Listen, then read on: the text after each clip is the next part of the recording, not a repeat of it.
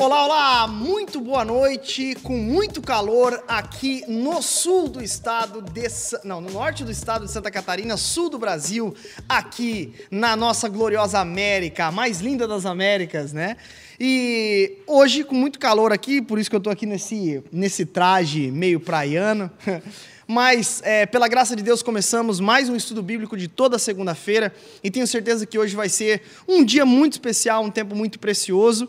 E eu quero dar aí as boas-vindas a você que está acompanhando de todo o canto do Brasil e do mundo. Aliás, fala aqui no chat aqui, que eu vou, já, eu vou estar lendo aqui também, de, de, de que cidade você está falando, estado, país, enfim, para acrescentar aqui também, tá bom? Outra, outra coisa que eu queria falar é sobre você aí na live sair agora aí do chat e dar um curtir, porque quando você curte, eu não sei se você sabe, mas os algoritmos levam a live para ainda mais longe. Então, né, é, leva o conteúdo até os confins da web. Então, você pode ajudar essa live a chegar ainda mais longe para edificar muito mais pessoas. Uma outra coisa, um terceiro recado, é você que quiser ajudar o estudo bíblico, contribuir aqui com um super chat. Você pode fazer isso através do cifrãozinho que está ali no canto da sua tela, no, no, no, chat do YouTube. Você vai lá, clica no, no, no, cifrãozinho e você pode dar a quantia na moeda que você quiser. Até, inclusive, recebemos já doações em euro aqui. O bicho Tamo chique. Em ien. Recebemos até em ien, moeda japonesa. o negócio é chique demais. Enfim, e hoje eu estou aqui. Antes, vou apresentar aqui o Cadeira Cativa, Renan Macieski. Boa noite, meu querido. Boa noite, pastor Geise, pastor Alex aqui hoje com a gente. Boa noite para você que está em casa aí. Mais uma segunda-feira. Bora pro nosso estudo. Bora, mano, bora. Tá com calor, mano? Agora eu tô de boa. Eita, agora deu uma esfriada à noite, né? Porque de dia é Parecia que o Satanás estava dando rolê aqui no, é, no Rio Cachoeira. Enfim. É, na verdade, um... A ah, uma amostra grátis, né? É, uma amostra grátis, como será? Eu encostava a mão na panela quando era mais novo, minha mãe falava, no inferno é mais quente. Aí. Pastor Alex, aqui à minha esquerda. Pastor Alex, boa tarde, uma honra ter você aqui de novo mais uma boa. vez. Faz, fazia tempo que tu não participava também, fazia né? Tempo, fazia tempo. O que é uns? Não lembro. Três meses? Por aí. É, por aí. Acho né? que é isso. Boa tarde, meu querido. Vamos que vamos? Boa noite. Boa noite. Falei da tarde. Cara, Boa noite. O Geise realmente tá com calor, né? Tô, tá, tô calor. Tá. Minha tá afetando aqui. Tá. Né? Eu vou falar pouco hoje também. Mas e aí? Cara, na verdade, um prazer é todo meu de estar aqui com vocês. É muito bom sempre uhum. se envolver nessa conversa aqui sobre o nosso tema de Neemias, né? Em Vai obras. ser bom demais. Bom, e prazer. o pastor Alex Sábio tá ficando barbudo agora, é, cara. Aí, ó. Tá o pastor. Alex não teve barba até os 30 anos depois de idade. Comecei, depois que eu comecei a estudar teologia, começou a crescer um bigode, um cavanhaque meio calvino. Aí. Ah. Daqui a pouco mete um óculos redondo desse aqui, aí acabou. Aí pronto.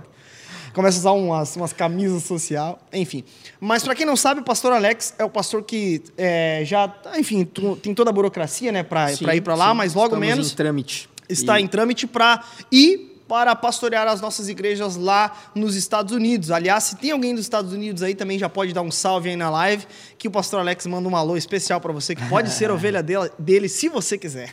então tá bom? Pastor Show Alex, daqui a pouco, ele, a Aline e a pequena Vicky estarão indo então para a América. Aí, que, que alegria, né? Se, enfim, tudo der certo aí com a documentação, 1 de março a gente embarca. Eita, glória. Deus logo quiser. Aí. Então vamos lá, logo aí. É, antes da gente começar, eu queria fazer um momento aqui de oração. Então eu queria pedir para você aí de casa também baixar a sua cabeça aí, fechar os seus olhos. E o Renan pode conduzir a gente em oração aí, meu querido. Com certeza. Pai, obrigado por mais uma segunda-feira, por esse tempo de estudo bíblico. Que o teu Espírito Santo ministre o nosso coração nessa noite. Fala-nos a tua palavra, ajuda-nos a chegar no sentido pretendido pelo Senhor para o texto que nós vamos estudar hoje. Sim, Pai. Abra os olhos do nosso coração. É. Fala a nossa mente, fala ao nosso coração, ao nosso espírito. Ministra-nos, faze-nos conhecer mais a tua vontade, faze-nos aprender mais do teu amor, da tua justiça, da tua santidade, do teu propósito, ó Pai, que se desenrola na história. E ajuda-nos, ó Pai, a conhecer hoje um pouco mais sobre essa história que é a tua história, Amém. a qual o Senhor nos chama para participar, para estarmos inseridos e vivermos essa tua história, Pai, que é fascinante do começo ao fim. Toma o nosso coração nessa noite, ó Pai, Sim, de mais desejo, mais fome pela tua palavra, Amém. na medida em que nós estudamos aqui. Em nome de Jesus. Amém. Amém. Amém. Amém. Amém. Que Deus os abençoe. Aliás, eu queria dizer para a galera aqui do chat, deixa eu já entrar aqui no chat, é, lá na Onda Dura no YouTube, que é o seguinte: você pode mandar as suas perguntas aqui e a gente vai estar respondendo a você aqui medi na medida do possível. Então, assim, ó, eu quero. Você pode comentar aqui trazer perguntas a respeito do texto, que eu também vou ler aqui. De repente eu leio até no meio do programa tal, mas principalmente no final nós teremos aí um tempo de perguntas, e essas perguntas elas serão hoje relacionadas ao texto, para a gente não ficar muito, enrolando muito, como a gente fez na outra semana e acabou se estendendo muito. Mas você pode, então, é, aqui, juntamente com a gente, mandar as suas perguntas aí que a gente vai estar respondendo a você, perguntas relacionadas ao texto que nós estudaremos hoje. E o texto que nós estudaremos hoje é Neemias capítulo 3. Neemias capítulo 3, todo o capítulo, né, pastor Alex? Todo, todo o capítulo, capítulo inteiro. 3, um capítulo inteiro, e é legal Neemias porque ele nos dá essas, essas dádivas, né, de podermos estudar num estudo bíblico um capítulo inteiro. Então você que nunca leu a Bíblia vai poder aproveitar hoje para ler um capítulo inteiro dela aqui no estudo bíblico. Eu queria então pedir para o pessoal de casa abrir a Bíblia em Neemias, capítulo 3, enquanto é, o pastor Alex ele vai fazer a leitura aqui. Pastor, tu vai fazer em qual versão? Cara, é, eu vou fazer na NVI. Tá. Uhum. E eu li esses 32 versículos na pregação. Acredito que eu perdi a voz, cara. Lendo eles? Lendo, é, é, é enfim, porque principalmente numa pregação, para você por um, enfim, ter um hum. atrativo na leitura, você tem que é. colocar todas as ênfases e tudo mais. E eu terminei de ler, cara, minha voz sem sumiu. Voz. Sem, sem voz. Pronto, irmãos, esse é o texto de hoje. Deus abençoe! e a igreja segue. E, e, eu até acredito que a igreja não está acostumada com esse tipo de pregação com Sim. uma leitura tão extensa, né? 32 uhum. versículos. É. é. bastante coisa. Até um, e é interessante, porque um dos aspectos da pregação expositiva é a leitura do texto Exatamente. com as ênfases antes da, da, da exposição Exatamente. do texto. E é interessante isso, porque eu acho que é, independentemente, né, uma, uma, leitura, uma pregação expositiva, ela também nos dá a oportunidade de ler determinadas ênfases numa, numa, numa porção só, depois em outra. Separar, Mas, né? É, de, via de regra, ela é lida, é lido todo o texto antes é, de eu, com as ênfases corretas. Né? Lê eu, o texto. Eu, inclusive, eu levo muito como exemplo o que Esdras ensina acerca da leitura da lei, né, a uhum. leitura da palavra, e o que o próprio Jesus fazia, né, quando ele ia nas sinagogas, ele lia para para o povo a lei na íntegra, né? Uhum. Sim. Então... E até o que Paulo fala a Timóteo, né? Dedique-se à leitura pública da Exatamente. Escritura, né? Uhum. Perfeito. Então... então vamos nos dedicar à leitura pública via online e aqui juntamente com os nossos irmãos da técnica e nós também. Nós vamos fazer um jogral, alguma coisa assim? Não, não, não acho que, eu acho que dá para dá pra ler, se tu não perder não, a voz. Posso, não, não, acho que... a participação do Alex é ler o texto hoje. não, não, mas acho que não perde porque aqui o microfone tá, tá bem perto. Beleza, vamos lá então. Mas de qualquer forma, pessoal, Neemias 3, abre aí, já fica com o olho no texto e nas ênfases que o pastor Alex vai dar com o tom de voz dele ali. Ok, vamos embora. É, o sumo sacerdote Eliasibe e os seus colegas sacerdotes começaram o seu trabalho e reconstruíram a porta das ovelhas. Eles a consagraram e colocaram as portas no lugar. Depois construíram o um muro até a torre dos Cem, que consagraram e até a torre de Hananel. Os homens de Jericó construíram o trecho seguinte e Isacur, filho de Inri, construiu logo adiante. A porta do peixe foi reconstruída pelos filhos de Racená. Eles puseram os batentes e colocaram as portas, os ferrolhos e as trancas no lugar. Meremote, filho de Urias, neto de Racós, fez os reparos do trecho seguinte. Ao seu lado, Mesulão, filho de Berequias, neto de Mesesabel. Ó, meu parente, Mesesabel. Mesesabel. Fez os reparos. Aliás, é, é, você que quer ter filho, olha quantas ideias de é, nomes é, lindos você exatamente. pode ter. E ao seu lado, Zadok, filho de Baaná, também fez os reparos. O trecho seguinte foi reparado pelos homens de Tecoa, mas os nobres dessa cidade não quiseram se juntar ao serviço, rejeitando a orientação dos seus supervisores. A porta Gezaná foi consertada por Joiada, filho de Passeia, e por Mesulão, filho de Besodias. Eles puseram os batentes e colocaram as portas, os ferrolhos, as trancas no lugar. No trecho seguinte, os reparos foram feitos por Melatias de Gibeon e Jadon de Merenote, homens de Gibeon e de Mispá, localidades que estavam sob a autoridade do governador da província dos, do Transeufrates. Uziel, filho de Arie, Araías, um dos ourives, fez o, os reparos do trecho seguinte, e Hananias, um dos perfumistas, fez os reparos ao seu lado. Eles construíram Jerusalém até o muro largo. Refaías, filho de Ur, governador da metade do distrito de Jerusalém, fez os reparos do trecho seguinte. Ao seu lado, Gedaías, filho de Arumaf, Arumaf, fez os reparos em frente da sua casa. E, Atus, filhos de Azabneia, Azabneias, fez os reparos ao seu lado. Malquias, filho de Harim, e Hassub, filho de Paate, Paate Moabe, repararam outro trecho e a Torre dos Fornos. Salum, filho de Haloés, governador da outra metade do distrito de Jerusalém, fez os reparos do trecho seguinte com a ajuda de suas filhas. A porta do vale foi reparada por Hanum e pelos moradores de Zanoa.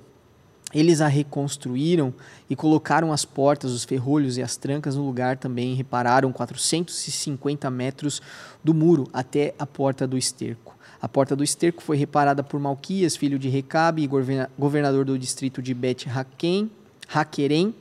Ele a reconstruiu e a colocou as portas, os ferrolhos e as trancas no lugar. A porta da fonte foi reparada por Salum, filho de Qual Rosé, Qual Ozé, governador do distrito de Mispá. Ele a reconstruiu, cobriu-a e colocou as portas, os ferrolhos e as trancas no lugar. Também fez os reparos do muro do tanque de Siloé, junto ao jardim do rei, até os degraus que descem da cidade de Davi. Além dele, Neemias, filho de Asbuque, governador de meio distrito de Bet-Zur, fez os reparos até em frente dos túmulos de Davi, até o açude artificial e a casa dos soldados. Depois dele, os reparos foram feitos pelos levitas que estavam sob a responsabilidade de Reum, filho de Bani. Junto a ele, Assabias, governador da metade do distrito de Keila, fez os reparos em seu distrito. Depois dele, os reparos foram feitos pelos seus compatriotas que estavam sob a responsabilidade de Binui, filho de Renandade, governador de metade do distrito de Keila. Ao seu lado, Ezer, filho de Je Jesua, governador de Mispá, reconstruiu outro trecho, começando de um ponto que fica em frente da subida para a Casa das Armas, indo até a esquina do muro. Depois dele, Baruch, filho de Zabai, Reparou com zelo outro trecho, desde a esquina do muro até a entrada da casa do sumo sacerdote Eliasibe. Em seguida, Meremote, filho de Urias, neto de Racós, reparou outro trecho, desde a entrada da casa de Eliasibe até o fim dela. Os demais reparos foram feitos pelos sacerdotes das, redondezas. Das redondezas. Depois, Benjamim e Hassub fizeram os reparos em frente às suas casas, e ao lado deles, Azarias, filho de Maazéias, filho de Ananias, fez os reparos ao lado de sua casa. Depois dele, Binui, filho de Renadade, reparou outro trecho, desde a casa de Azarias até a esquina do muro. E Palau, filho de Uzai, trabalhou em frente da esquina do muro e da torre que sai do palácio superior, perto do pátio da guarda. Junto a ele, Pedaías, filho de Parós, e os servos do templo que viviam na colina de Ofel fizeram os reparos até em frente da porta das águas, na direção do leste e da torre que ali sobressaía. Depois dele, os homens de Tecoa repararam outro trecho desde a grande torre até o muro de Ofel. Acima da porta dos cavalos, os sacerdotes fizeram os reparos, cada um em frente da sua própria casa. Depois deles, Zadok, filho de Imer, fez os reparos em frente da sua casa. Ao, lado, ao seu lado, Semaías, filho de Secanias, o guarda da porta oriental, fez os reparos. Depois, Hananias, filho de Selemias, e Hanum, filho de Zalaf, Zalaf, fez os reparos do outro trecho. Ao seu lado, Mesulão, filho de Berequias, fez os reparos em frente à sua moradia. Depois dele, Malquias, um orives, fez os reparos do muro até a casa dos servos do templo e dos comerciantes, em frente da porta da inspeção até o posto de vigia da esquina, e entre a sala acima da esquina e a porta das ovelhas, os ourives e os comerciantes fizeram os reparos. Amém e amém. ah, perfeito. Então, você que entrou na live agora, o pastor Alex não está falando em línguas, né, publicamente. Ele está, na verdade, citando toda a participação do povo na reconstrução, então, daquilo que estava destruído em Jerusalém. E é interessante porque, voltando a alguns, algumas casas, qual é o contexto que nós estamos? Nós estamos num contexto da terceira leva que volta a Jerusalém para a reconstrução sob a liderança de Neemias, reconstrução da cidade de Jerusalém. Se você quiser saber um pouco mais sobre o contexto do porquê Jerusalém estava destruída, volte a alguns estudos bíblicos, Neemias capítulo 1, e você vai saber o, o panorama geral todo que a gente deu lá de pano de fundo para entrar nessa história de Jerusalém destruída. Mas por hora, ele recebe um diagnóstico de que Jerusalém está destruída, a cidade de seus antepassados. Ele sente muita compaixão. Ele pede que o, que o chefe dele, que é o rei né, do Império Medo-Persa, libere ele para que ele possa lá reconstruir a cidade, assim por diante. O rei ajuda ele, patrocina a viagem, dá os recursos e assim por diante. E aí ele vai para Jerusalém. No, capítulo, no final do capítulo 2, segunda metade do capítulo 2, na, que a gente viu na semana passada, ele estava diante da situação de Jerusalém, ele avalia a situação com muita cautela, ele leva poucos homens consigo, ele avalia a situação, ele convoca o povo para a reconstrução da cidade e então o povo se anima na reconstrução da cidade depois que ele fala a respeito de como Deus havia eh, sido bom com ele e como Deus havia trazido ele até ali. Então eles perceberam que aquele toda aquela reconstrução era um plano de Deus. Então esse povo mesmo diante de uma pequena oposição que Neemias vai começar a narrar ali no final do capítulo 2, por meio de Sambalate, Tobias e Gesem, eles então começam a trabalhar na confiança, isso muito expresso pela fala de, do próprio Neemias, na confiança de que Deus de fato é que traria êxito com relação à obra que eles teriam que é, realizar, que era a reconstrução do muro de Jerusalém. Então, eles começaram toda essa empreitada, e agora no capítulo 3, por que, que tem essa quantidade de nomes, o que cada um fez? Porque agora o que Neemias está dizendo é quem reconstruiu o quê? Quem fez o quê nessa história toda? E você vai perceber que, por mais que esse seja um texto que parece ser muito chato, com um monte de citações de nome, um monte de coisa, traz em si princípios profundos que nós precisamos aprender, sobretudo num tempo de muito egoísmo, de muito estrelismo, de muita atenção a uma pessoa só. Por exemplo, você vai perceber que nesse texto, Neemias é ofuscado você vai perceber que o que está em destaque aqui, nós conversávamos agora aqui, que parece que esse é o ápice do livro de Neemias. Parece que esse é o ápice, o trabalho de um povo que Deus levantou para cumprir o seu propósito. Agora a pergunta Exato. que eu faço de maneira retórica é: isso faz ou não faz sentido para a gente enquanto cristãos no século XXI? Obviamente que muito, faz. Enfim, é, vamos lá. Com relação ao texto, propriamente dito. Alguém tem alguma explicação, Alex ou Renan? Algum comentário extra a respeito do texto? Cara, eu só quero pontuar de começo, de partida, é, porque uma das coisas que chama muito a atenção são os nomes que são escritos aqui, né? Uhum. Ele, ele se atenta a escrever o nome das pessoas e também muitos desses nomes são acompanhados da sua profissão, né? Uhum. É interessante a, esse cuidado que Neemias teve em descrever a reconstrução, colocando os nomes, qual o tipo do trabalho que essa, essa pessoa iria fazer, qual era a sua profissão. Parece que Neemias é, ele estava querendo é, tornar essas pessoas importantes. Tipo assim, ele parece que ele estava querendo pessoas dizer comuns, assim. Né? Exato. Parece que ele estava querendo dizer assim: é, eu não fiz sozinho essa obra. O o Mes, Mesesabel fez isso comigo, né? Perfeito, o, perfeito. Ele, e ele não fala assim é, genericamente. Ele é específico com os nomes, filho de quem. Muito, uhum. Muitas vezes ele relata isso de forma bem mais detalhada, específica, que na minha opinião eu acho isso fantástico da Perfeito. parte do líder, entendeu? Uhum. Do, desse líder Neemias, né? De nessa, tipo assim, atribuir a essa grande obra o nome das pessoas que estavam junto com ele nessa reconstrução. Uhum. Bom, eu queria partir desse ponto porque ele Perfeito. são bastante nomes, detalhes, né, é, é, filhos e até um homem que envolve suas próprias filhas né, na reconstrução, mostrando que todos que estavam dispostos a trabalhar trabalharam. Uhum. Inclusive até sacerdotes que estavam fora que eram Sim. de fora da cidade, né? É, eu Sim. acho que esse capítulo como um todo ele tem uma lição muito forte sobre humildade, uhum. né? Porque o, você não vê o Ourives falando, né? Olha, é, eu sou Ourives, eu não vou trabalhar na construção do muro. É.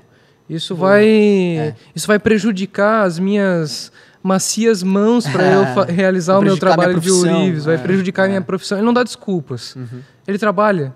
Né? A gente não vê o perfumista é. preocupado com fazer esforço ou ter que suar na, no, no, trabalho de reconstrução do muro. Né? Você não vê o sacerdote. É, ah, o meu papel é o culto a Deus. É. Hum. Não, o culto a Deus agora é a reconstrução Exato. dos muros. Perfeito. E eu acho que isso fica muito claro também é, sobre a reconstrução como um ato de adoração, né? Porque no versículo 1, ele fala sobre a porta das ovelhas e ele conclui o capítulo também falando da porta das ovelhas. Eu acho que é, a gente tem um arco uhum. narrativo aí proposital, uhum. né? Que, que, aponta para um, uma geografia. Exa tipo... Exatamente. Uhum. Que aponta, não só para uma geografia, mas que aponta também para a motivação do povo que estava envolvido nessa obra. Sim. Uhum. Sim. Começa com adoração, termina com adoração. Por quê? Uhum. Porque a porta das ovelhas era por onde passavam as ovelhas que iam ser sacrificadas no templo para é, o... culto, né?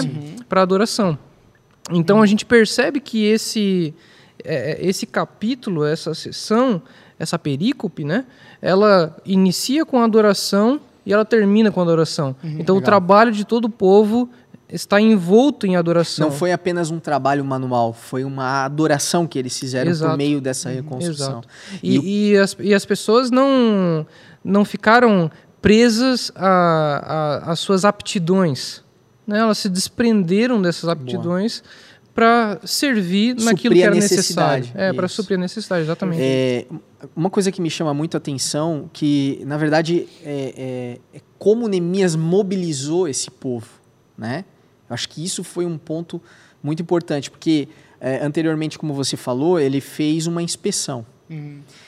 Por que, que ele fez essa inspeção? Porque ele precisava ter um plano concreto para uhum. apresentar ao povo, porque senão ele seria mais um lunático. Fazer essa obra é, le, iria levantar muitas dúvidas no povo, né? Porque primeiro, o povo não era especialista em construção, sim, né?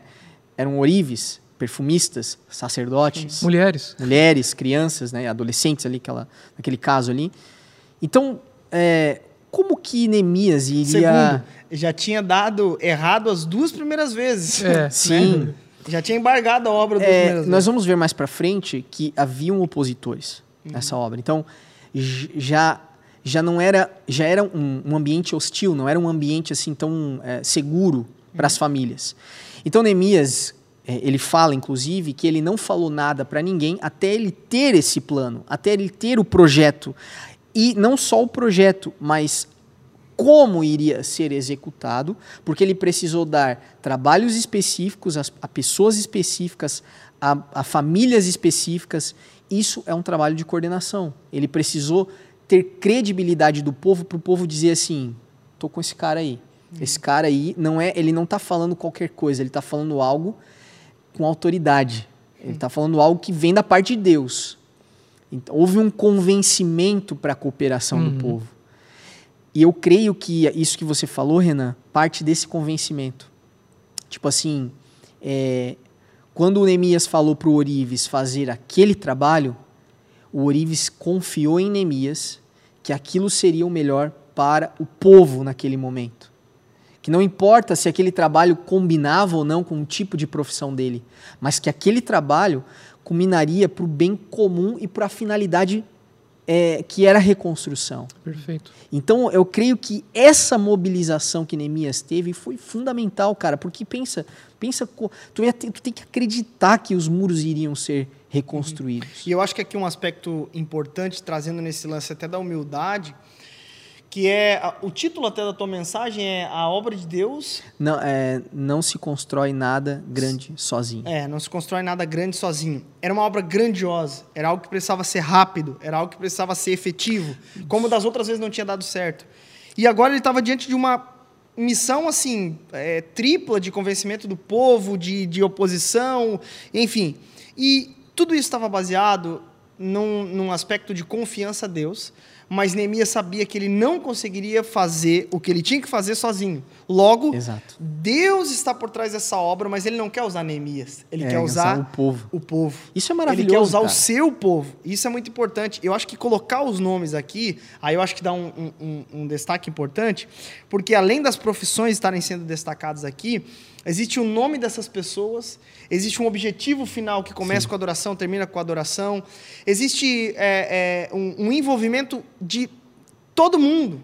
Até mesmo porque en- en- entende que Exato. a obra que eles estão fazendo, e aí eu acho é é maior do que eles mesmos. né? E aí é um, algo interessante que, que até conversando com algumas pessoas, ah, é, sobre ser pastor, sobre vocação, sobre como é que é, sobre esse final de semana eu conversei com um menino que falava sobre chamado e assim por diante. E uma das coisas que eu falei que foi algo que o pastor Lipão me falou, que é sobre é, é, quando o pastor Lipão me chamou para trabalhar integral no ministério, ele, ele falou a respeito do que eu teria que largar, né, lá em Floripa, tal, a TV, enfim, tudo. E aí eu, eu chorando, né, falando para ele, olha, mas tu tem certeza que isso é de Deus? E ele me falou uma frase que eu nunca esqueço. Olha, a vontade de Deus ela é manifesta na necessidade da igreja local, Exato. na necessidade da obra. Se tratando de uma aplicação aqui, o povo de Deus, às vezes a gente, ah, pô, às vezes eu sou um apacentador. Às vezes eu sou um discipulador, pô, eu sou um apacentador, então eu não vou lá varrer chão. Sim. Eu não vou lá, sei É. lá, fazer, né? Enfim, no aspecto de aplicação, Boa. acho que dá para trazer muito para o nosso contexto nesse sentido. Exato. Às vezes você já faz alguma coisa na igreja, mas, cara, o que, que custa fazer, É. ajudar o outro aqui também? A obra é muito maior. Esses dias, acho que o Lipão postou alguma coisa e o pessoal perguntou bastante nos comentários, né? Como que eu faço para ser usado por Deus? Tá aí a resposta. Perfeito. Veja a necessidade na sua igreja. Deus quer usar você na necessidade. Exato. Eu, eu atribuo esse, essa confusão, muitas vezes, que as pessoas é, fazem, que na verdade é uma interpretação de que fazer algo para Deus é algo extraordinário, né? É. E, é a, fa- é, a gente tem perdido enxergar o extraordinário no comum. A Enxergar o, liturgia do ordinário. a liturgia do ordinário. É, fazer coisas comuns é extraordinário e necessário, né? É, uma coisa que eu percebo de Neemias, indo por esse caminho, é que Neemias, ele citando esses nomes, essas profissões, esses vários nomes, né, é, extensos e tudo mais, Neemias conheceu o povo, cara. Neemias sabia quem era quem. Para dar cada trabalho, ele, ele, ele sabia assim, por exemplo, cara, o Renan, o Renan, ele vai só fazer a porta. E aquele grupo não, aquele grupo ele vai fazer 450 metros de muro. Uhum. Por que, que Neemias conseguia chegar a essa conclusão? Porque ele sabia quem era o Renan e quem eram os homens daquele outro grupo. O que, que isso mostra para nós? Que da parte de liderança de Neemias, a tarefa não era mais importante que o relacionamento. Os dois tinham um peso igual. Ele conheceu as pessoas, ele conheceu os detalhes da vida das pessoas, para aí sim determinar tarefas. Ele não chegou assim, tipo, cara, não importa se o, se o Renan vai aguentar ou não. Eu vou botar o Renan para moer esse muro e se ele morrer, dane-se. E se ele for assassinado, o que, que mostra isso para mim? Quando ele coloca grupos fazendo é, o muro em frente às suas casas.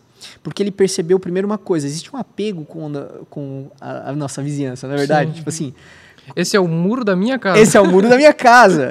Então já começa por aí, ele já foi esperto nesse, nesse sentido, mas ele estava preocupado com a alimentação desse, desse povo, ele estava preocupado com a segurança desse povo, com o descanso desse povo, com a família desse povo, porque eles estavam em iminente Tanto que ataque. enquanto alguns trabalhavam, outros empunhavam a espada. Exato, exatamente. Houve um momento ali, né? Aham. Depois da metade do muro para cima, eles tiveram que botar a espada e nem Na tomavam cinta- banho. É.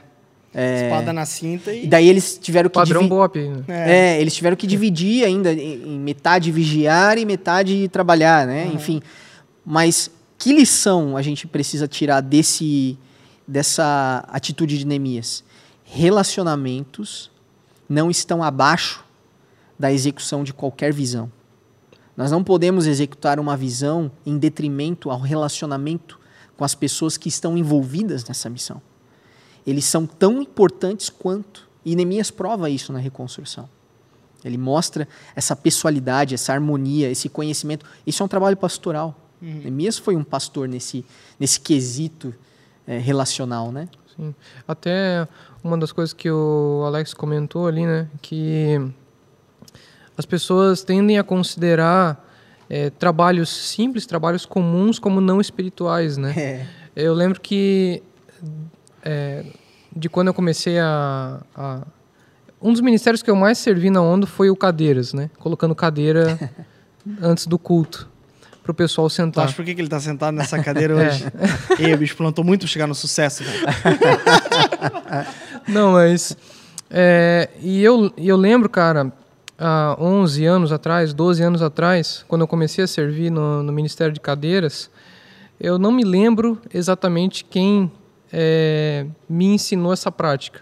Mas eu lembro que a primeira vez que eu fui servir no ministério, é, a pessoa falou, né? Olha, toda cadeira que eu boto, eu oro por essa cadeira, porque é uma pessoa que vai sentar aqui Sim. e vai escutar. Cara, eu nunca. A gente, vai fazia escutar a isso pregação. no, a gente fazia isso no começo da onda, tu acredita? Caramba. Cara, eu nunca mais esqueci disso. Toda vez que eu ia servir colocando cadeira, eu, eu colocava cadeira orando pelas pessoas que estariam Isso sentadas ali, que ouviriam a mensagem, para que o Espírito Santo Top. tocasse no coração delas. Porque é aquilo que fala em Atos: o meu ministério de colocar cadeiras promove o ministério da palavra. Perfeito. É, isso aí. Que é o ministério central, Uhum. né? É onde Deus está efetuando, é onde Deus está inserindo o seu povo na história dele. Uhum. Então eu preciso entender que o ministério mais simples, o ministério de varrer o chão que o povo de Deus pisa, Uhum. é um ministério honroso. É. um ministério que promove o ministério da palavra. É desconhecido, mas não menos importante. Exato. né? É, eu lembro que no começo da onda a gente fazia isso, cara. Quando tinha 50 pessoas, nós botávamos 200 qua- cadeiras e orávamos por aquelas cadeiras vazias, ah, porque a gente, a, a gente orava em dois sentidos. Primeiro, existiam jovens na nossa cidade que precisavam estar naquela cadeira Uhum. para ouvir o evangelho. Então nós orávamos nesse sentido, Senhor, qual é o jovem que o Senhor quer que venha aqui e sente nessa cadeira? Aí nasceu uma campanha chamada Nenhuma Cadeira Vazia. Sim. Foi, aí, foi daí que nasceu essa campanha. Porque se aquela cadeira está ali, ela é a estrutura, né? ela é o odre que, enfim, né? trazendo só uma, uma analogia fora do contexto, mas é um odre que a gente pode preencher. E aí a gente orava nesse sentido, que, cara, muito bom saber que isso Gerou frutos. perpetuou. Sim. Muito bom saber que tu orou pelas pessoas, cara. Mas eu acho que isso é, é- é interessante, cara. Eu acho que esse aspecto. Eu olho. Esse texto dá pra gente olhar de duas faces. Pra mim, por que, que ele é central no livro de Neemias? Porque o povo está envolvido na obra. Neemias não fez nada sozinho. E principalmente porque se a gente atribuir. é, Neemias foi um cara de muito valor, muito piedoso, não dá pra tirar nem, nem de Esdras. Esdras, Esdras e Neemias são tratados. O próprio Zorobabel, também, Zorobabel também. são ah, nomes de homens muito piedosos. E se copiássemos a piedade desses homens, já estaríamos muito bem. Agora, no que se refere à liderança, a gente vai perceber, sem spoiler aqui do final, mas que não deu tão certo assim a missão de Neemias. Por isso que eu acho tão central esse capítulo 3, porque ele mostra a função e o nome do povo. Nós estamos trabalhando numa grande obra. Nós estamos envolvidos numa grande obra. E isso é- é- é, nos ajuda a compreender, se tratando de igreja, que nós temos uma obra que é maior do que nós, mas que nós não podemos fazer sozinho. Por isso que aqui tem inúmeras aplicações. Não se cultua na sua casa sozinho, é, não se ceia sozinho, não se. é, não, eu não sou a igreja, nós somos a igreja. Né? É, é, as portas do inferno não prevalecerão contra o Renan. Não, é contra a igreja do Senhor. A salvação, né? A salvação, O casamento é com a igreja. a Perfeito, noiva. um casamento com, com a sua noiva. Então, eu acho que isso é muito importante a gente entender e compreender. A própria oração, né, do, do Pai Nosso que está no céu, o, é, né, o- Coletividade. o pão né? nosso Acho que a cada dia, né? adoração também cantada. adoração, perfeito. Adoração cantada existe um problema muito grande de no meio de um culto ah, se- é, é, ser conduzido a se imaginar sozinho na presença de Deus. É, é verdade. É, inclusive, cara, é, é interessante pegar esse gancho aí, né? Porque, assim, tem muita gente que se manifesta de tal forma nesses momentos de adoração que ignora, às vezes, que está atrapalhando outras pessoas. Assim, é legal que você se expresse corpo, é, com o seu corpo, que você cante alto, é legal, é, é, é bom isso.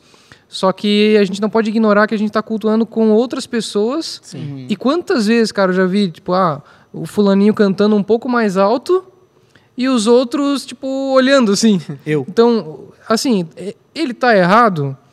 Sim e não. Ele tá prestando o culto dele a Deus. Talvez os outros estejam errados também, sim e não, no, no quesito de estarem mais preocupados com o irmão do que em, adorar a Deus, né?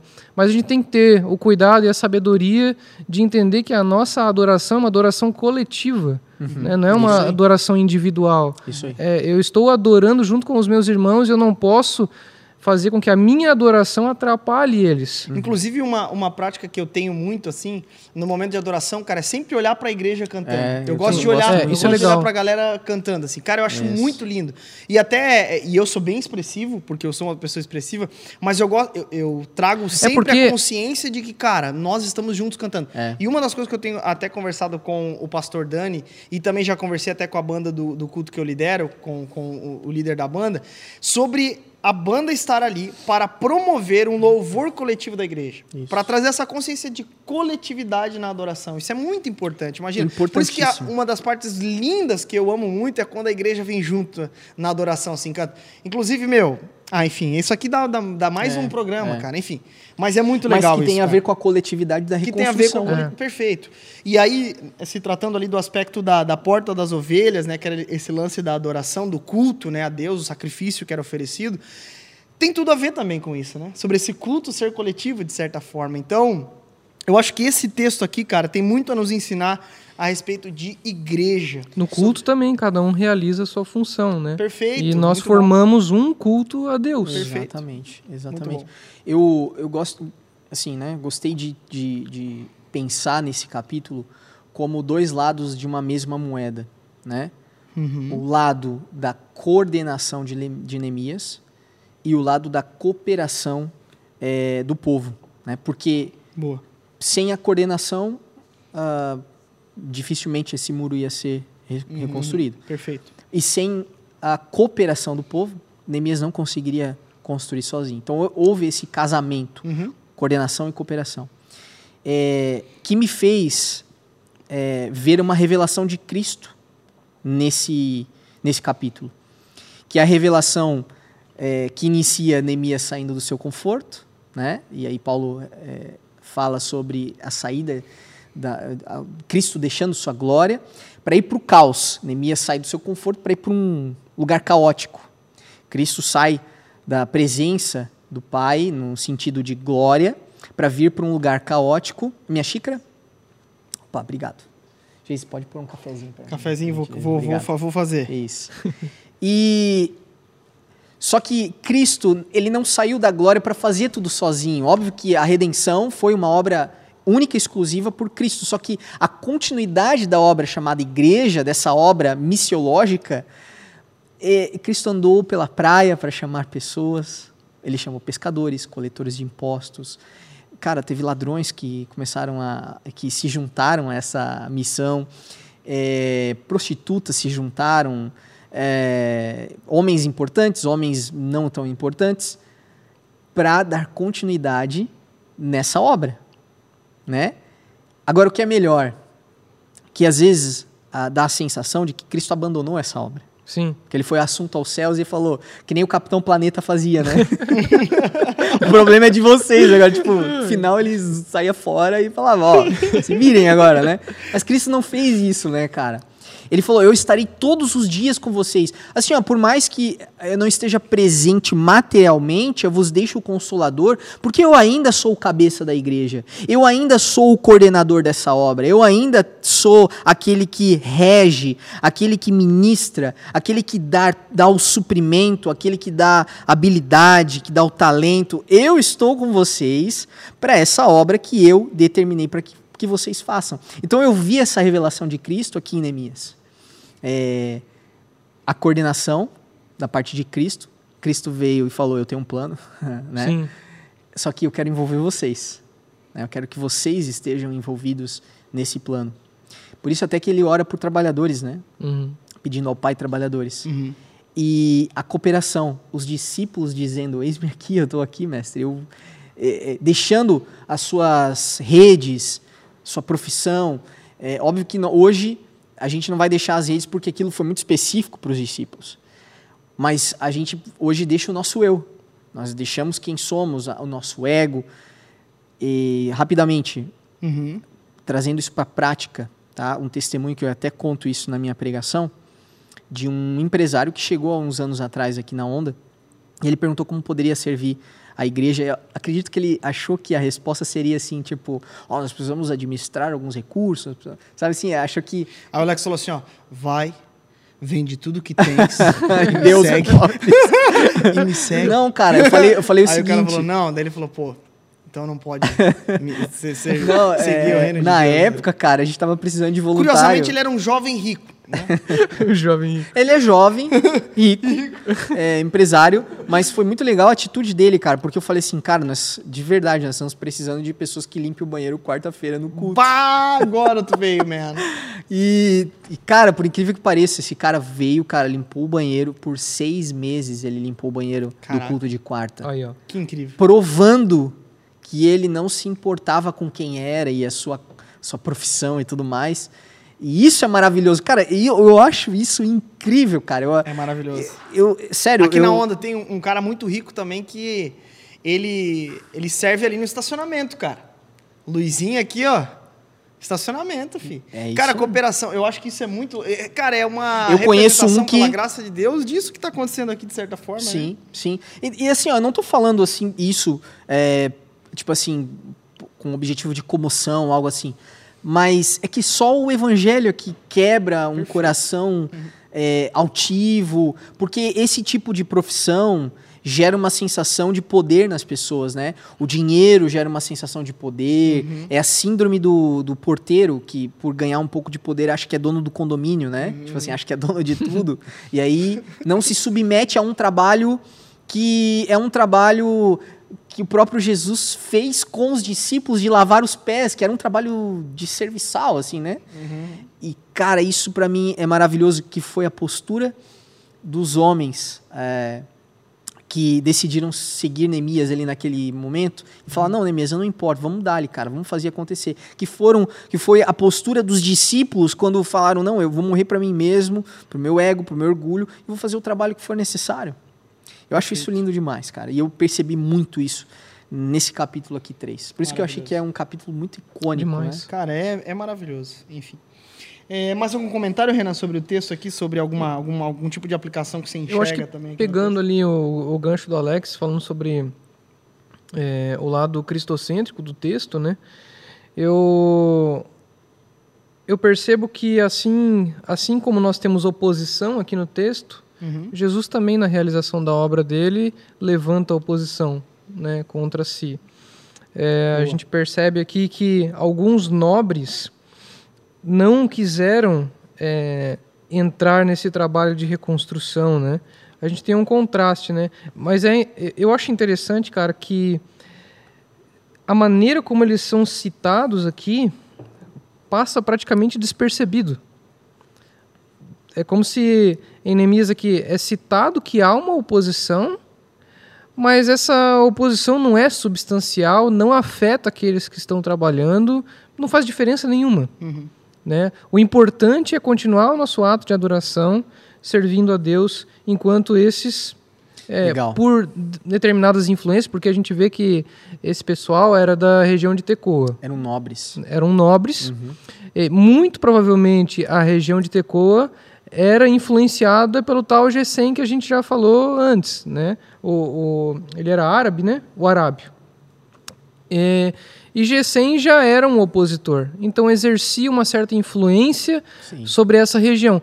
Talvez essas pessoas só não se engajaram na obra por medo da influência de Gesem.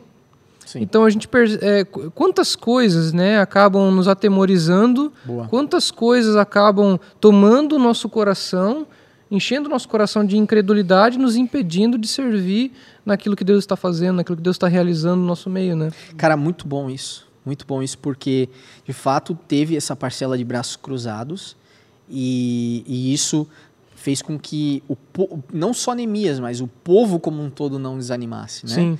É, eu acho que é esse princípio. É, não ficar reclamando de quem está de braço cruzado. Acho que esse, às vezes isso é uma postura e uma desculpa para muitos deixarem o trabalho porque tem gente de braço cruzado. Sim. E, e ao, ao, invés de fazer o oposto, honrar aqueles que estão na jornada. Sim. Né? Valorizar aqueles que estão na trincheira. Aqueles que estão ali. Eu não digo. Quando, e, quando... e até assim, ah, poxa, cara, você viu? Tem gente reclamando. A gente não vai é, fazer nada? É. Você não vai fazer nada? Boa. Boa. Como assim não vou fazer nada? Exato. Você acha que orar por eles enquanto eles nos atacam não é fazer nada? Exato. Orar já é fazer algo. Na verdade, é fazer. O principal. O principal. né? Exato. Então, muita gente ignora também é, é essa parte, né? Que é a parte da oração. Que hum, é exato. a parte em que é, nós comunicamos aquilo pelo qual nós temos passado a Deus. Exato. Né? Entregando é... na mão de Deus e fazendo a nossa parte, né? Continuando incentivando abrindo os olhos para contemplar o povo adorando no, no culto, né? Sim. Uhum. Eu, eu, eu até levo para um outro lado, no outro lado não, mas um, um entendimento que às vezes todo esse conceito que nós estamos trazendo, esses princípios que a gente está trazendo, na mente das pessoas isso fica só numa aplicação de âmbito ministerial dentro da igreja. E esse é o meu medo. Sabe por quê? Porque eu não creio que todos os princípios que nós estamos aprendendo aqui com Neemias é, sejam aplicados para a finalidade da igreja, porque senão a igreja se torna o fim, e a igreja não é o fim. Eu me preocupei nessa pregação trazer uh, a definição que o Martin Busser faz sobre igreja, porque ela não pode ser a finalidade da vida cristã, ela precisa ser um meio para as boas obras porque é nela que nós aprendemos a fazer as boas obras. É na igreja que nós somos aperfeiçoados, edificados para as boas obras. E aí existe essa, um pouco dessa confusão de pessoas acharem que a igreja é o fim de todas as coisas e que boas obras é dar esmola apenas para né, dar Sim. esmola no, no, no, sendo que não, que as boas obras é ser bom marido, é ser bom profissional, é ser um bom pai, ser, ser é, é, essa, é, tornar essas áreas da nossa vida áreas que glorificam a Deus, que expressam a glória de Deus, que apontam para a beleza e a glória de Deus. Então, é, quando a gente fala sobre se engajar no, no na, na, reconstrução, fazendo uma aplicação para a igreja, uhum. não tem a ver com se inscrever apenas para cuidar do estacionamento. Sim. Uhum, tem a ver com o fim da igreja. Qual é o fim? A, primeiramente, viver em comunhão para edificação mútua. É que corpo. os santos sejam capacitados para a obra do ministério. Isso, a capacitação da obra do ministério. Mas qual o ministério que Cristo deixou para nós? O ministério de nós irmos fazer discípulos, batizando e ensinando a tudo que ele ordenou. E esse é um, uma, um dos, dos objetivos que a igreja precisa ter, né? E, e, e, e, quando a gente fala sobre esse engajamento, é engajamento dessa missão e saber que a minha vida integral está engajado nessa missão. Perfeito. Porque senão o que, que eu vou fazer? Eu vou reduzir a minha vida cristã à participação da igreja. Sim. E aí eu vivo, eu vivo uma dualidade, que é o que foi combatido já no, no, no começo da igreja. Uhum. Essa, esse dualismo né? É, entre material e espiritual. Esse dualismo de meu trabalho é uma coisa. Cara, isso é muito comum. Não, não, não. O meu trabalho é uma coisa, na igreja é outra coisa. Uhum. E a igreja é domingo, meu trabalho é a semana. Não, não mistura as duas coisas, pastor. Uhum. Não, cara, você tem que misturar as duas coisas. Uhum. É uma coisa só. É porque é uma coisa é só. É que eu acho que o ser igreja, ele envolve aí tudo isso, né? Esses membros regenerados, que é a comunidade de Cristo, esses membros regenerados, eles atuam de modo diferente uhum. no ambiente em que, em que estão. Né? E, naturalmente, tanto é, a, a sua postura, é, bem como a, o anúncio da mensagem do Evangelho, ele vai fazendo com que o seu reino seja expandido e até, por fim, né, alcançar todas as ações, todo o universo e onde todo joelho se dobrará e toda língua confessará. Né? Mas aqueles que já compreenderam e tiveram essas verdades espirituais reveladas, descortinadas diante dos seus olhos, já devem agir com tal postura. Né? Exato. Então, eu acho que, de fato, ela, ela envolve muito mais, porque envolve a vida cristã que foi alcançada por um outro rei, né? Então, o senhorio é por uma outra, não é mais, não é mais a nossa carne, os nossos desejos, as nossas vontades, mas agora nós entendemos que servimos a algo muito maior, vivemos Exato. para algo muito maior, esperamos algo muito maior. Então, enfim, e isso começa hoje, né? Isso começa hoje em todas as esferas da Geise, desculpa, mas eu preciso só acrescentar mais um negócio, porque senão, cara, a gente vai tornar a, a igreja aquilo que é uma crítica, inclusive, de filósofos atuais, é, ateus, que, por exemplo, o Pondé, ele faz essa crítica à, à igreja, que é só mais uma comunidade onde as pessoas têm benefícios de serem notadas, de conseguirem trabalho, de, de não viverem o ócio da vida, né? Não viverem a, a vida, tipo assim, de qualquer jeito, mas ali elas têm pertencimento e tal. Então, a igreja é bom para isso, assim, tipo, pra... E a igreja não pode ser isso, entendeu? Ela não pode ser só um lugar onde eu consigo trabalho mais fácil, onde eu consigo amigos mais fácil, porque as pessoas têm que me aturar como eu sou, onde eu consigo, talvez, pôr em prática aquilo que eu aprendi a tocar violão, daí ali eu, eu posso mostrar para mais pessoas que eu aprendi a tocar violão a igreja não pode ser reduzido a isso, entendeu? Ela precisa transcender esse entendimento de, do todo, da missão, de que o que eu faço através do corpo é uma obra que tem a ver com a obra de Cristo, do todo, e esse, e esse, eh, esse meu comportamento, inclusive, será julgado, minhas boas obras serão julgadas por meio do corpo. Amém? Então, só queria Amém. colocar isso Não, aí. perfeito, perfeito. Eu, eu, cara, eu acho que de lições preciosas, inclusive, se você tiver já perguntas aí na sua casa, você pode já mandando pra gente aqui, que a gente já responde também. Já tem algumas perguntas aqui, até algumas relacionadas ao textos, ao texto e assim por diante. Então, acho que é bem legal já logo menos eu começar a fazer aqui. Mas eu acho que por hora é isso. Esse texto, então, ele fala a respeito de Deus, é, usar um líder com suas qualidades, mas também fala a respeito de um povo que Deus levanta para cumprir a sua obra e evidencia que a obra de Deus é feita num contexto de negação de si mesmo, de humilhação, porque no fim das contas a comunidade cristã é uma comunidade de humilhados, essa que é a verdade. Portanto, que no nome de Jesus possamos ser movidos, compreendendo que movidos pela necessidade do reino de Deus, compreendendo que o que nós vivemos e fomos chamados a viver é maior do que nós. E isso envolve não somente a igreja local. É isso? Glória a Deus, é isso aí. Amém, gente? Vocês estão bem aí em casa?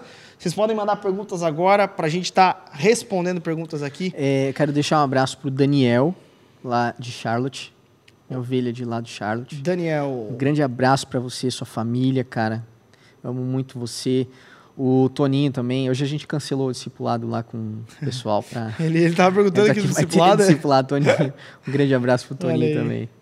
Grande Toninho. Então vamos lá, a galera toda de Itapeva, Blumenau, Maringá, Calcaia do Alto Cotia, Pernambuco, Araquara, Maceió, São José do Rio Preto, Mogi das Cruzes, uma galera, Onda Dura Boston, uma galera, enfim, São Ah, Paulo. o Igor também, da Onda Dura Boston. Acabei de ver Olha aqui. só. Igor, um grande abraço aí também. Pastor Alex vai ter discipulado hoje ainda? O cara tava perguntando. Enfim, vamos lá, vamos para algumas perguntas. Se você tiver pergunta aí também sobre isso, você pode mandar, mas por hora eu já vi algumas perguntas aqui, ó. Vamos lá. Esdras continua ensinando o povo ao tempo de ao tempo, no tempo de Neemias levantar o muro? Interessante essa pergunta e essa pergunta está no próprio texto, inclusive. Neemias capítulo 8, verso 9. É, Neemias e Esdras trabalham juntos na leitura pública da lei. Lá Exato. eles trabalham juntos, então é, é, a resposta dessa pergu- dessa pergunta é sim. Eles trabalharam juntos nesse mesmo período. Esdras tinha esse objetivo, né, de reconstruir a comunidade da aliança por meio da leitura da lei, que eram os termos dessa aliança, inclusive. Então, sim, trabalharam juntos. É, é isso. Ah, Tem, galera. a- a- tem uma pergunta uma aqui legal. A pergunta. Naira perguntou: hoje em dia tem escombros desses muros e portões? Ah, é verdade. É, tem sim, tem alguns portões que ainda estão lá até hoje. O muro, eh, enfim, a- existem alguns fundamentos do templo que foi destruído, né? O templo, mas que hoje se tornou o muro das lamentações é um- uma das partes do, do templo lá, do muro do templo e, Uhum. tudo mais. Então existe ainda. Cara, eu, na, na pregação, inclusive, eu coloquei algumas imagens do que era a reconstrução do templo. Cara, era punk. 52 dias para reconstruir aquilo, cara, é, evidenciou para as outras nações que Deus estava com, Tava com eles. o povo, porque humanamente falando, cara. É impossível. É, é impossível. Se hoje em dia, com toda a tecnologia que nós temos, a gente demora bastante para reconstruir ou para construir algumas coisas, imagina uhum. naquele dia, cara. É. Perfeito. As ferramentas que eles tinham, a tecnologia que eles tinham, era. Perfeito. Engenharia. Eh, falando na, no, no aspecto de engenharia, é uhum. uma obra divina. incrível, divina, é. de, de fato. Divina quem é Oscar Niemeyer, né? Perto de, perto de Neemias e a galerinha de Deus. Enfim. Gente, é isso. Se você tiver mais perguntas, a gente não, mais, não vai responder mais. é verdade. A gente é bem, a gente é bem mal assim mesmo, mas é porque tá um calor aqui, hein? Tá calor, tá calor. Gente, obrigado aí por todas as perguntas, obrigado por esse estudo bíblico também. Foi hoje foi um pouco mais resumido, até porque é, é, resumido não foi, tá certo, foi o tempo normal. Mas obrigado, tá, gente, por toda a audiência aí. E eu quero dizer que você que quer entender um pouquinho mais sobre Neemias, volta alguns estudos bíblicos aí que a gente já falou bastante sobre Neemias e vamos continuar na semana que vem também no capítulo 4 daí. Também não perca as pregações que foram pregadas e serão lançadas, inclusive a pregação sobre esse texto, o pastor Alex pregou e vai ser lançada aqui no canal da Onda Dura no YouTube. Então você pode assistir, vai ser lançado aí possivelmente durante a semana, você pode assistir. Tá bom, gente? Que Deus abençoe, uma boa noite para você, Renan. Boa noite. É nóis. Pastor Alex. Tamo junto. Valeu, pessoal. Boa noite. É Valeu, nóis, galera. Pessoal. Um abraço para todo mundo que assistiu. Beijão. E até semana que vem. Fique com Tamo Deus. junto. Falou.